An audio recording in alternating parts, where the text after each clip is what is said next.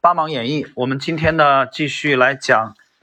呃，巴菲特的导师本杰明格雷厄姆，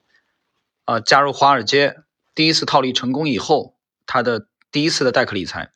凭着一个又一个的成功案例，格雷厄姆的统计能力逐渐得到了公司和同行的认可，不仅薪水被提升到五十美元一周，而且开始有金主试探性的委托格雷厄姆管理，格雷厄姆也很快遭遇到华尔街生涯的第一次大起大落。我们看。一个比较有代表性的账户，哥伦比亚大学的一位教授出于对格雷厄姆的信任，将一万美元教他操作，约定盈亏由二人平分。当时的一万美元大约相当于二零一九年的二十五万美元或一百七十五万人民币。第一年顺风顺水，格雷厄姆分到数千美元的巨额盈利。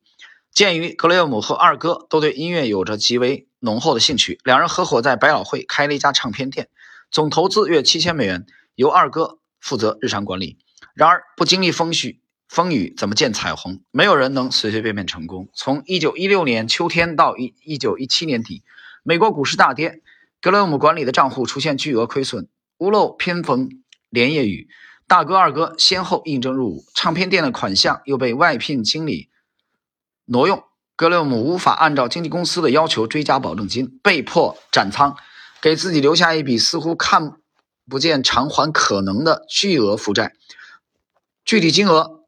格雷厄姆他没有透露。新婚不久的格雷厄姆一度想过自杀，幸好教授善解人意，并富有同情心，提议格雷厄姆每个月固定向账户弥补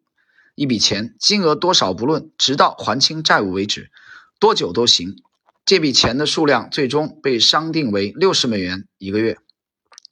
幸运的是，格雷厄姆仅仅按月偿还了两年多，股市就出现明显回升，亏损被填平，格雷厄姆的资金管理业从第一个坑里边爬了出来。啊，那么以上呢就是格雷厄姆非常有喜剧性的啊，这个戏剧性的第一次在为客户代客理财啊的经历。呃，好了，时间关系，我们今天呢对这一集的内容啊不做，因为很浅显嘛，我们不做这个过深的解读。